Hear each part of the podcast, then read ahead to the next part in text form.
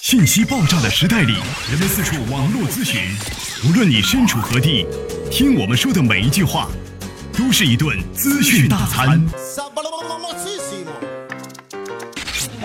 着力给你公信力，服务并呵护你爱车的每一个部件。刘刚，刘刚，刘刚说车，愿做一把尺度，精确的为您测量出一辆车的真正价值。刘刚说车，愿做您爱车的私人顾问。听众朋友，大家好，我是刘刚。在今天的节目当中，我们跟大家呢共同来聊一聊呢，我们发动机当中的机油都去哪儿了啊？为什么会烧机油？有哪些情况能烧机油？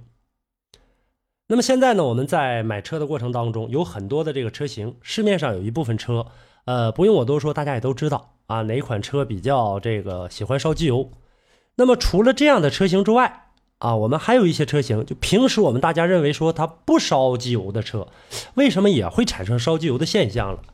还有呢，在我们平时生活当中使用的过程当中，本来是不烧机油的，但是为什么使着使着机油就开始丢失了呢？我们今天在这个节目当中跟大家呢来聊一聊这样的话题。机油我们在使用的时候啊，大家呢每一位朋友在养护车辆的过程当中，现在呢对机油的重视程度呢也都是比较高的。那么，在我们选择这个机油的过程当中，您确定您选择的机油选对了吗？机油的粘度啊，我们大家呢在整个的这个换机油的过程当中，经常会问啊，我这车该加多大的这个标号的机油啊？什么型号、什么级别的？那么在使用的过程当中，如果说啊，大家一味的去选择这种价格昂贵的这种机油的话，和你的这个发动机啊，在使用的过程当中不匹配，比方说它的粘度。低于发动机的要求，那么在高温高压的过程当中，机油呢形成的油膜不够厚，这个时候使机油很容易渗透到燃烧室当中，导致烧机油。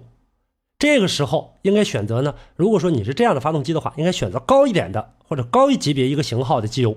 加强它的密封作用。这个产生的油膜的厚度如果达标的话，那么就可以起到一个密封作用。机油当中本身它就有这样的一个功能，就是密封作用。这个时候可以减少机油的损耗，这是一个情况。还有呢，很多朋友说呢，这个进入到这个燃烧室当中进行烧机油了，那么对这个车啊，除了丢机油以外，还有哪些其他的影响呢？那就是说，我们的机油燃烧的是不可能充分燃烧的，这个时候时间长了会导致呢，呃，残留在气缸当中的机油无处不在，堵塞呢其中的这个部分的管路，或者说呢，啊，过快的、过早的形成这个积碳的产生。那么积碳一旦形成的话，积碳是发动机的万病之源。所以说现在来看的话，这个机油窜入到燃烧室当中，它是不可能被完全的燃烧干净的，因为机油的它的一个燃点啊，如果说呢想要彻底燃烧干净的话，它的燃点要在二百摄氏度以上，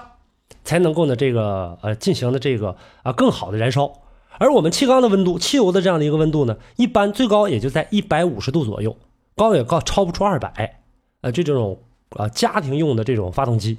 所以说在这个过程当中，机油需要二百度，那这个时候呢，我们需要一呃气缸当中提供的只有一百五十度，这个时候烧出来的温度啊，就像我们做饭一样，做夹上了，那这机油着了还没着，没着呢，还这个里面参与了燃烧了，所以说着的不干净，那这个时候就导致在发动机当中形成这个积碳，或者说呢形成更多的这样的一些呢杂质，然后导致发动机烧机油的情况越来越严重。这是呢，这个机油粘度，还有呢，我们在行驶的过程当中，说有一些车本来买回来的时候是不烧机油的，经过几年之后，开的公里数比较长了，发动机存在着一定的磨损，活塞和活塞环之间的间隙过大，导致这个机油通过间隙窜入到这个燃烧室内进行燃烧，严重的时候呢，呃，大家能看到了，从外观就能看到，像什么冒蓝烟呐、冒黑烟呐，造成机油的过量损耗。车龄比较大的时候，我们呢平时啊要注意检查你的机油。一般呢建议大家呢行驶两千公里左右的时候进行检查机油。听好，是检查而不是更换。那检查机油检查什么呢？检查是不是这个有丢机油的现象？这个机油尺是不是已经这个不达标了？啊，已经达不到这个机油尺的这个刻度了。所以这个时候就能判定出车辆呢是不是烧机油。有的说我没冒蓝烟，但是我的这个机油呢也在逐渐的减少，那只能说呢现在呢相对来说比较呢呃少一些或者比较轻一些这样的一个情况。再有呢活塞环，活塞环磨损比较严重的话，它的弹力不足会导致呢烧机油。活塞环弹力不足，使活塞环和气缸壁之间的这样的一个间隙过大，导致机油窜入燃烧室，也会出现烧机油的现象。另外呢，活塞环的这个粘环也有可能是罪魁祸首。燃料啊和机油不完全燃烧产生的是什么？胶质，还有呢碳的颗粒沉淀在这个环槽之内，导致什么呢？活塞环和这个环槽粘死，回油口堵塞，使呢这个活塞环的这种刮油功能产生失效。这就像我们平时的这个跟大家介绍的这个针管一样，对药的针管一样。那么大家呢可以看，长时间不使用它的过程当中，里面的这个胶垫会呢这个失去呢这样的一个弹性，失去这样一个润滑度。那么，当我们往下这个啊拉抽取药水的过程当中，或往上推的过程当中是非常费劲的。那这个时候里面的道理是一样的，中间的这部分，它可能由于这个烧机油导致的积碳越来越多，然后呢出现了这样的一个啊比较不顺畅的这样的一个情况。再有一个，我们很多朋友说，修完车了之后的话，我的车为什么还烧机油呢？我已经大修了呀，也串环了，也换这个四配套了，等等都弄了，怎么回事呢？那这个过程当中要检查啊。在装这个车辆的过程当中，车拆解之后啊，进行这个大修，拿上来之后的话，活塞环这部分，它一共有三道活塞环，上面那两道叫气环，最下面一道叫油环，每个环也都不一样，而且同样的这样的一个零部件，位置不能装错，环它是有正反面之分的。如果说一旦装错了，活塞环在环槽内上下窜动的时候，会导致什么呢？导致泵油加剧，就要的机油更多，机油泵。直接蹦上来的这个机油窜入到燃烧室当中去参与这个烧机油也是很正常的一个现象，所以这个也一定一定要注意啊，引起我们足够的重视。通俗的语言，如果您在养车、用车、选车、修车等方面遇到了哪些困惑，欢迎大家跟我进行沟通交流。独特的视角，互动的方式，微信号码汽车刘刚的全部拼音。讲车修车十二年，国家二手车高级资格评估师，专业汽车节目主持人刘刚带您走进汽车的世界，通过您的描述，现场为您诊断您爱车的故障所在。刘刚说车，开启您全新的汽车生活。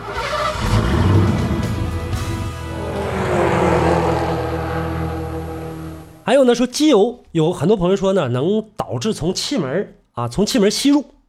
气门如果导管磨损的话，机油呢会通过气门导管和气门杆当中的这个间隙啊，进入到燃烧室，导致烧机油。气门导管的这个油封损坏了，也同样会通过这个吸入过多的机油漏进燃烧室当中，参与烧机油，这也是一种情况。再有一种，曲轴箱强制通风阀，就我们说的 PVC 故障，机油呢会通过通风管道直接呢在吸取的过程当中，直接给吸入到燃烧室当中了。本来它不是流进去的。但是呢，由于呢这个呃整个使用的过程当中，它有泄漏的地方，然后呢这个通过啊这个管道的这样的一个吸气进行这个混合压缩的时候，直接把机油也给压缩进去了，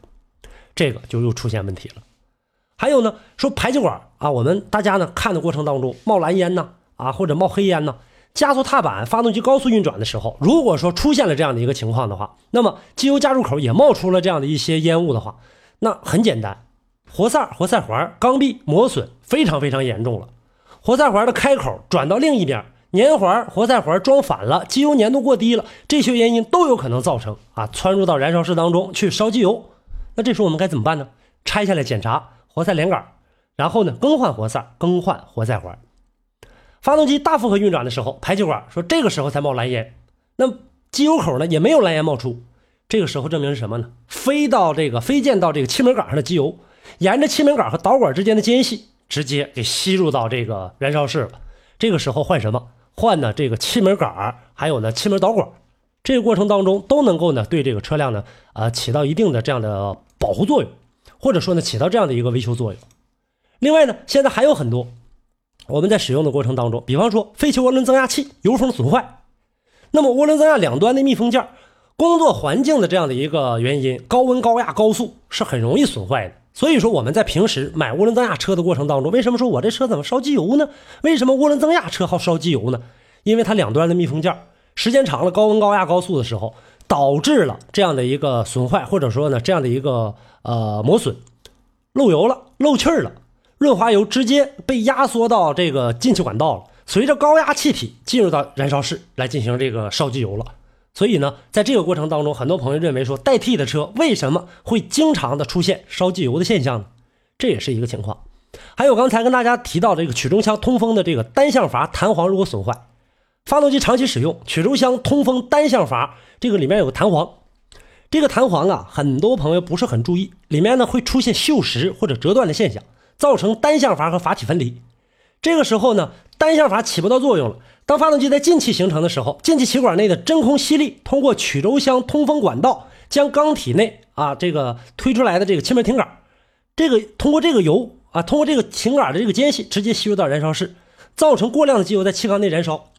单向阀，我们跟大家解释一下这个原理。我们以前啊，在没用天然气的过程当中，家里做饭的时候用的液化气的时候，我们看到了液化气上都有一个这个减压阀，这个减压阀呀。你看，从这个气罐当中往你的这个燃气灶里喷啊，喷气儿的过程当中，它是可以啊进行这个进气儿的，